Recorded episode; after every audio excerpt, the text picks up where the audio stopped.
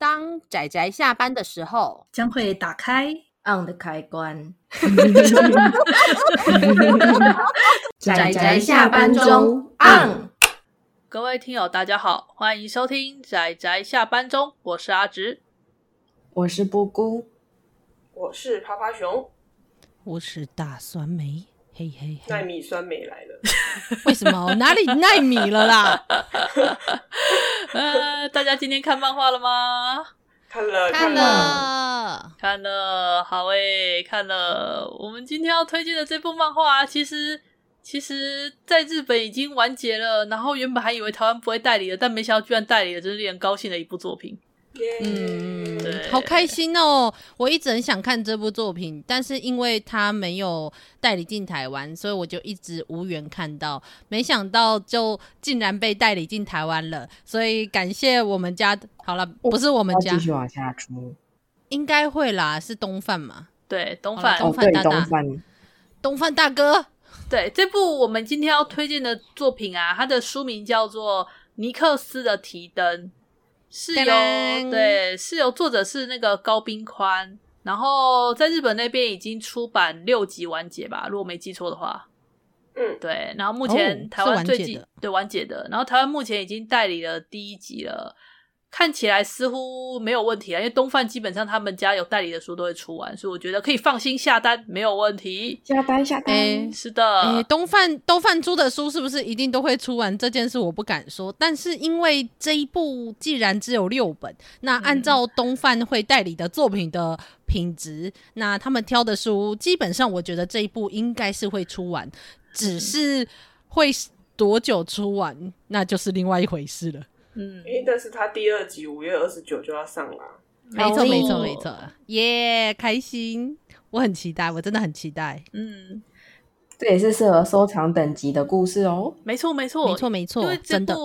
这部作品它有获得手冢治虫文化赏里面的那个漫画大赏的，就是有得奖，它是一部大家知道文手冢治虫文化赏的。授奖风格嘛，就是他们家是喜欢那种偏具有文化或者是具有人文那种情怀很比较重的类型的作品。人文情怀笑，好了，这样这样讲好了，就是如果大家大概分个等级。如果以我们比较常听的一些漫画奖来说的话，那么这本漫画了不起，它就是一个比较市场取向的选书的一个风格。呃，对对对对，他选的书会是比较商业一点点，嗯、对，比较商业，对对对对，然后再来上面一点，就是可能还是会。倾向于有一点点艺术风格，或者说比较小众的风格，就是漫画大赏。那漫画大赏再往上，就是更就是更远离了商业市场的，大概就是手冢这种文化赏跟这个他也有得到的日本文化厅媒体艺术季漫画部门，是。就是日本文化厅媒体艺术季，他们还有就是不同类型的。奖项，那么他也有在这其中得到了漫画部门的这个奖项，就是在第二十一届的时候得到这个部门里面的优秀赏。那么基本上就是这个日本文化厅的部分，然后再到手冢治虫文化赏。我觉得日本文化厅的媒体艺术赏硬核，对，没错，超硬核。他们的作品其实老实说都是名作，但是有些会有点看不是很懂吧，就是实验性质很强的。对，对，对，我们刚刚讲的比较大众化的齁，它其实有一个缺点在于，它就是只能选刚开始不久的作品，所以呢，后面的我们不能保证。对对对。哎、欸，你是想吐槽什么作品？你是想吐槽什么？我们之前讲过的作品是不是？没呀，没。好了好了，对不起，就是对。然后漫画大赏也有也不算缺点，但是它有一个限制，好像好像有一个限制是什么？八本以内。对，八本以内。所以我们家星神奇谭，我记得好像也有入围两届，然后没有得奖。然后他应该已经出第八集了，我好难过，他没有得到任何一个赏，伤心，伤心。对，所以。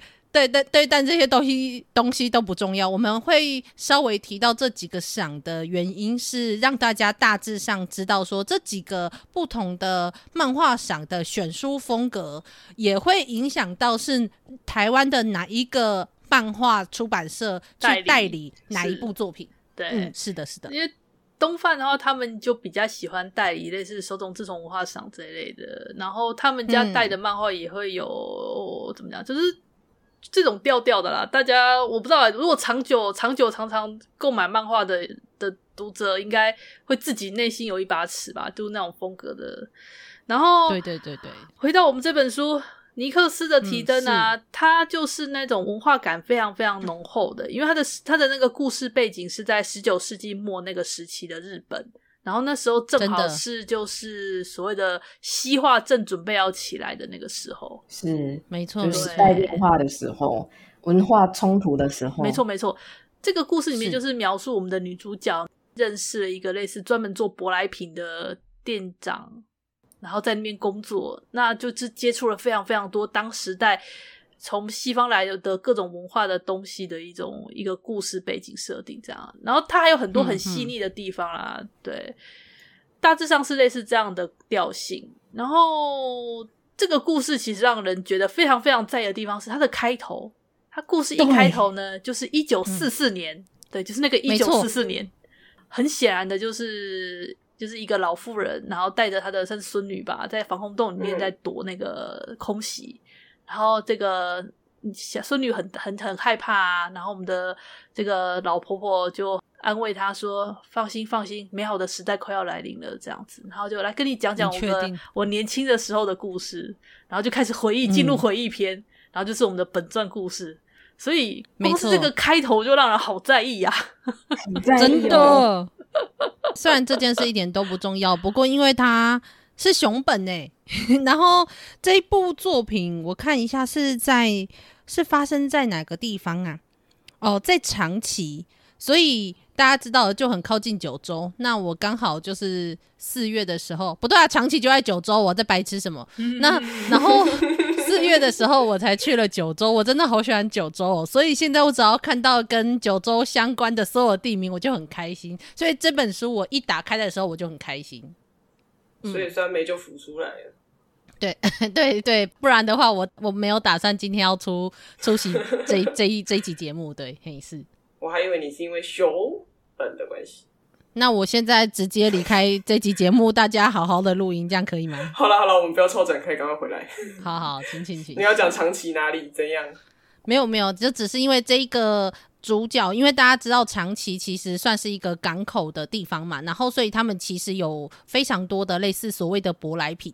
那这一间就是主女主角，最后她呃她的老婆婆就是在二次世界大战的时候开始回想起那时候日本刚开始西化不久的时候，就是他在一个算是类似舶来品店的地方工作的时候的这一些经历，那就构筑成了这一整部故事。就是至少我看第一本感觉就是这样，是。然后它里面呢、啊、有稍微穿插了一点比较不可思议的元素，就是我们的女主角有个比较特殊的能力，就是那种大家知道那种可以触碰物品，然后就可以读取这个物品的过去的这种能力嘛。就是很多作品动画中主角都拥有的技能，像。呃呃，我想到却是那个婴儿诶，那个 对啊，为什么 我第一个想到居然是婴儿？但其实除了他之外，还有其他其他主角也有这种能力啦。是啦是啦，对，就是触碰物品之后。可以读。婴儿是一部漫画，叫做《感应少年婴儿》里面的主角，他就叫做婴儿。对，嘿，是。然后他那部作品主要是犯罪作品，因为呃，主角婴儿他可以看到，就是物品上面，就是被害者的物品上面，然后可以回回归物品曾经发生过的地点的一些事情，这样子。所以。就是，可是是片段，然后他们就借由这些片段去调查那些案件，但是跟这一部作品的步调是完全不一样的哦。希望大家不要因为我们这样提到，然后就跑去看哦。我觉得会落差有点大哦。对，没没关系啦，大家如果喜欢那种侦探类的，可以看这个。但因为我们这部作品里面啊，女主角她虽然是具有这个能力，但实际上画面里面都不会画出来她到底看到了什么。他就只是好像看到了什么，但是他会用叙述的方式讲出来，其实画面完全不会带到女主角她究竟看到什么这件事上面。这我觉得表现手法很有趣。对，而且我们就会有点二手的看到女主角的心情，然后跟那一种微微的。让人让读者可以去遐想的那一那一种空间，我就觉得这个设定也是蛮有趣的。例如说，有一件事情我就很在意，就是那个时候不是他里面有进了一个洋装，然后那个洋装说要替一个那个大富豪人家的女儿，就是他们要相亲的时候要让她穿这个西洋的洋装嘛，他要改那个衣服。然后可是当他主角在摸到这个洋装的时候，他其实有一点点好像看到了不太怎么讲。看到了不是很好的，他讲的很委婉、很保守，所以感觉上好像就是觉得到时候这个穿着这个洋装的这个客人吧，他应该不会很幸福的这种讲法。可是当他后来在那个，他后来在修改衣服啊，干嘛，然后之后跟这个认识做的时候，他却说他从这个洋装有看到他幸福的笑着的样子。哎、我其实看到这里的时候。我觉得很很可怕，也不是可怕，我觉得很伤心耶，因为我觉得他应该是骗他的。嗯，他的讲法前后两个是不同的。我那时候看到就觉得，诶，他的讲法跟他一开始最早最初他还不认识这个修改衣服的这个大小姐之前，他是觉得说这个人感觉上他他就一种欲言又止的表情。可是当他后来看到，就听到这个大小姐的故事跟他的未来的时候，他却是说，我看到我看到那个你。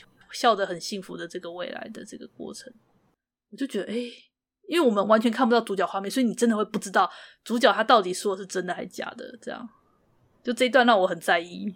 嗯，我的确也不知道他是讲真的还是讲假的。但是无论是如果是真的，那也许人的未来是可以改变的。如果讲的是假的，那么我会某种程度上就是怎么讲，会很。感同身受，女主角为什么会选择这么讲吧？因为尤其当大家如果看了那一则故事，会知道这个大小姐她背后不见得承担的算是压力，也算是压力，但是她的确有一些她为什么会做这个选择的原因。然后这个选择的原因，我觉得就算是现在。放到现代来说，我觉得都会是一个让人犹豫的原因。也许只是不是发生在同样的，无论是婚姻啊，或者是其他的事情上面，但这种抉择会常常发生。所以我就会觉得，如果是假的，然后女主角还选择说这个善意的谎言，我会觉得很感动。所以我觉得故事最有趣的是，他也没有特意去说到底是真的还假的，然后借由主角所看到的画面是不会被读者看到的这件事情，于是我觉得让这些小小细微的地方又更有遐想的空间，就可以更让读者去想象。我认为这个操作非常的有趣，是一般的这样子可以看到物品的过去与现在的这种超能力的故事，大多数不会这样呈现的。嗯，我觉得很特别。对，因为一般都会画出来给读者一起看到，但是这部却完全不告诉读者说那个主角到底看到了什么这一点。没错，没错，嗯，是。我觉得这可以看出来，这是一部比较含蓄的故事。是，其实我有印象很深刻。第二个就是第一集里面也有一个重要的男男，应该算男主角了吧？他的母亲的故事是，对。然后那位母亲的故事啊，她就是一位新女性，然后但是。呃，故事里面只有片段的讲了这位女性的可能人生的一部分、一部分、一部分，所以你会发现她的呃人生真的跌宕起伏。可是问题是，这个中间是很多空白的。嗯，没错。然后她是一个呃有成就的女性，然后但是她又投资失利，所以卡在这个非常令人难过的地方。但她什么都没有讲，没有未来，也没有过去。然后我就很在意，这不就是很含蓄又很令人在意的地方？对。整部作品就是这种 充满了含蓄又那种创新的风格吧，创新就是他给了一些资料资讯，但是你又没有办法完全的呃清楚的看到整个脉络，然后你就有很多的推测。嗯，可是我觉得这反而就是我认为他做的很棒的地方，也是他同时在映衬着这一个。古董店或者说舶来品店的一个特色，因为其实我觉得我们在看到一个古董的时候也是这样，我们可能会因为卖我们这个古董的人跟我们说了一个故事，然后我们就会有一些想象。可是这一些想象，也就是想象，而且有可能就算是隐约我们知道了这个故事，但那个故事有可能就是这个物品，它长长的一百年的生命当中，可能只有不到三天的过往，或者是就短短的一两年的过往。然后就是你会去，我觉得它所背后代表的那种厚重的生命的厚度，又搭配上这种看似很浅薄的那一种，也不不也不能说浅薄，因为这有点负面，但是又像是那种轻描淡写的浮光掠影的那种感觉的时候，我觉得这部作品就塑造了这种反差，然后就会很充满古董的味道。就这个故事的本身就有一种古董味，然后它又是建立在古董店的上面。就是我就会觉得，哦，就是我很喜欢很喜欢这个设计，我真的很喜欢。含蓄内敛吧？对呀，虽然说阿姑好像说她觉得还好像没有厚重到，就是到手冢治虫文化上的程度。我我限定在第一集，真是的，哦、不要扭曲我的话。哦、我只是 跟听友分享一下，如果你看了目前出版的第一集，觉得好像哪里差了点什么。那不要担心，它六集出来的时候，大家可以保证它的品质，所以我非常期待后续。应该说第一集出来的时候，就是对我来讲它是有亮点，但是好像要拿到文化赏的话，又差了那么点什么。嗯，它有很多跟它平级的作品，我觉得怎么讲呢？大家都各有特色，但它可以脱颖而出，应该有它的呃更棒的亮点存在。那这更棒的亮点存在呢，嗯嗯，在第一集里面，其实并没有那么让你就马上看到那个亮点，它有点像序章。嗯，嗯，就我们有提过，就是它有点像是爱丽丝跳进兔子洞，然后它的旅程其实还没有开始，它只是刚掉下去，它可能在这个掉下去的过程中看到很多神奇的、漂亮的亮点，但它实际上还没有走出去，它刚掉进去而已。嗯，这是第一集给我的感觉。嗯，所以我觉得后续是令人期待的。我并不是说他没有资格得到奖，真是的。确实，他确实真的很大量的影射那个《爱丽丝梦游仙境》的，没有错。而且，什么叫尼克斯的提灯啊？哦，你是说书名的部分是吗？对啊，我很好奇。它的原文是什么啊？不好意思，我研究不深。尼克斯的脚灯啊，尼克斯，尼克斯，用他用片假名写的，写尼克斯哦的脚灯，是不是？哦，那我不懂哎，尼克斯，尼克斯。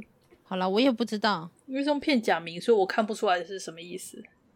因为它其实翻开的话，封面其实是有 Nick Lantern。好了，反正如果有听友知道的话，麻烦告诉我们，因为我们还没有就是做这么多的钻研，只是来这里跟大家分享一下，我觉得这部很有趣的地方。而且应该说我我看到其实很心有所感吧，因为尤其当这个故事里面，它不是刚好就是算是进口了。当时最先进的裁缝车，然后我们其实以现代的人的角度来看，这根本就是超古老的裁缝车，好复古哦！哇哦，现在这个现在如果拿出那个裁缝车出来，我说哇，是古董哎，多么的时尚的那种复古风。完了，我家只有一台，是这样子用踩的吗？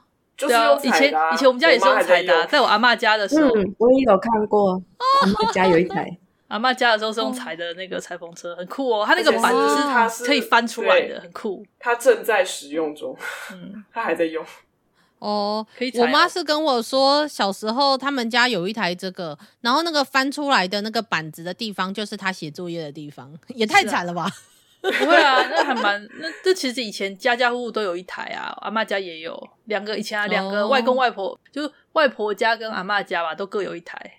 对哦，因为我家我家没有这个东西啦。然后最主要是我刚好去九州的时候嘛，然后看到了他们有那种保存在就是算是那种古古老的屋子里面保留下来的东西，嗯、我就看到了一台一模几乎是一模一样的，然后我就觉得天哪，就是你知道对他们来说，对那个年代的。人来说，这是最先进的东西，然后他们觉得他们可以有更美好，然后更进步、更织更多衣服、赚更多钱的美好未来。然后以我们现在来说，我们就是插个电，然后那个裁缝车就会自动织出一大堆的花样这样子。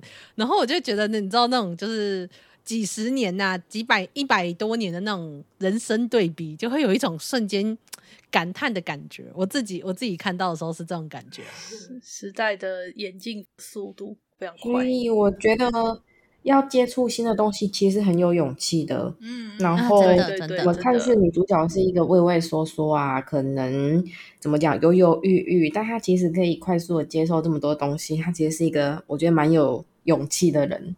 而且他学习能力也很好哎、欸，虽然说一开始他说他不识字，然后我们的男主角就有点类似，就是男主角其实就我们的店长了，他就有点类似好玩的，就教了，也不是好玩，就教他类似罗马拼音，他不是教他那个片假名或者是平假名哦，他是教他罗马拼音，然后女主角就傻傻的以为以为这个就是日文字就学了，后来还被他说真的很好笑哦，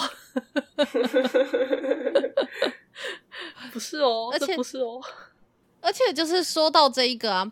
我就会觉得，你知道，就是当我看着里面，尤其他不是说有一个新女性，然后看到一个崭新的、崭新的世界的时候，嗯、老实说，我觉得那真的很棒诶，因为我真的在旅行的时候，完全都是这种感觉，就是有超多东西，虽然网络上知道了，但是网络上知道的完全都是一个片面的。然后，当你真的站在那一些东西前面的时候，那个感受。你用手摸到，你闻到，你然后你看到的那种感觉是完全跟网络上是不一样的。然后我就会，你知道，我就看着里面他说的那个新时代女性，我就会想说，他那个年代会会有办法这样子自己偷偷溜出国这件事情，超棒诶，就是他看到的世界一定比我更不可思议。然后我看着这里面主角们，就角色们，他们看着一个。那个年代看没看完全没看过的东西，我就会觉得天哪，就是啊，就是那那种震撼感吧，那个惊奇感跟震撼感，我我好想体会看看哦，就是那个完全落差的感觉。对啊，你对啊，在那个年代，二十岁的年轻女性一个人偷溜出国，出国哦，然后就在一个人在国外闯荡，啊、好猛哦。对，然后她又而且还怀孕。对啊，回来之后还自己经营起来的那个茶叶行，然后跟外国人这样侃侃而谈的介绍他们家的商品，用英文，真的。所以中间你不觉得他漏了很多东西吗？然后又 在投资私利啊，想象姑姑在那边挖那个挖作品，快点告诉我。对，反复的看中间我是漏了什么，我好在意。好好，反正应该之后的，而且。大家之后也会知道，我觉得这也隐约的跟男主角有一点关系，所以我们可以看看这个故事到最后会怎么样发展，跟这些角色们背后的故事，也同时我们也期待女主角背后的故事。是，而且就是我我真的很想跟大家说，这他的那个封面啊，设计的也非常棒，而且这个漫画家好像之前没有画漫画，之前会好像是比较像是，我看一下，他好像是。他好像是在国外画漫画，然后或者是说他的有一些作品会被收录在一些高级名牌的商品书册中，但是但是好像这是他第一次在日本自己本身画漫画，而且就是画法国的舶来品的故事，所以就是这个故事听说也在法国得到蛮高的评价，我是觉得蛮有趣的啦。大家知道，就我真的很想干脆把我们讲过的那有一些作品，就是你知道。集结起来，它可以成为一个叫做日本人笔下的维多利亚时代。他们真的很喜欢那个时候，因为可能刚好也是大正时期嘛，你知道明治啊、大正那种时候，就刚好是日本接触了新的文化的时候，然后同时也是一个那个时候的国家也到处去研究，就是探索这个世界的时候，所以大家知道吗？就是像《解假物语》啊，然后跟我们之前讲过的博尔的《东瀛记行》，然后跟就是这一部《尼克斯的提灯》，我真的很想。日本人笔下的维多利亚时代，因为真的是很很有趣的一个文化爆炸的时期啊！以当时来说，各方面的文化爆炸，的确是，的确是。所以，就是我觉得，就大家可以看看啦。所以，让人更在意最后文化被战争毁掉的时候啊！不要接到开头，不要接到开头，好在意，就是那个开头。好了，他。他不是有说吗？我们会我们会有更美好的未来。不知道、嗯、我们不知道后面五集发生了什么事。但但但是我觉得不用怕，因为女主角看得到东西的未来嘛，所以她就有说：“我不是跟你说过吗？我能看见的，这场战争就快要结束了，这样我就能看到你长大成人，过着幸福生活的样子。虽然我不知道这是假的还是真的，但但我想说的是，他虽然这么说，但是他没有看到他自己呀、啊。我总觉得他这边插满了那种死亡的旗子的味道，你知道吗？啊啊啊！”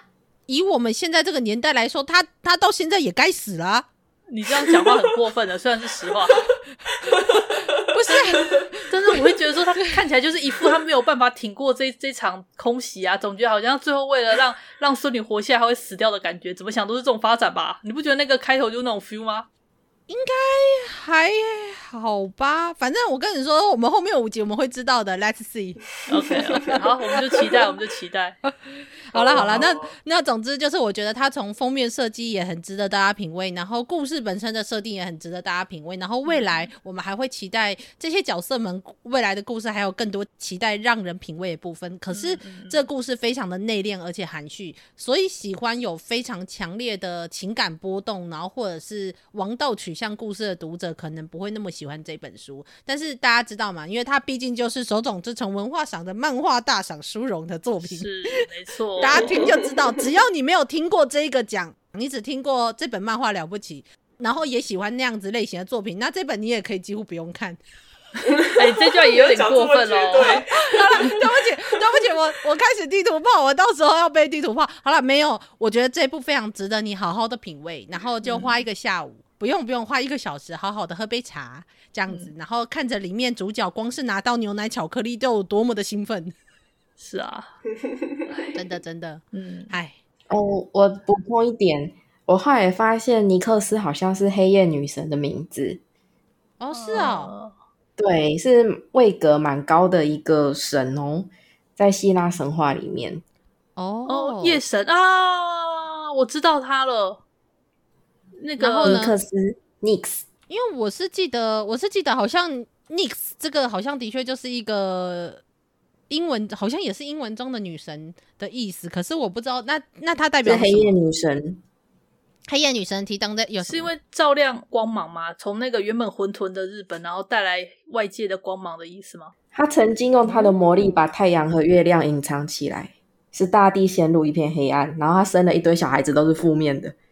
等一下，瘟疫啊，死亡啊，战争啊，噩梦之类的。哦，不知道是不是呢？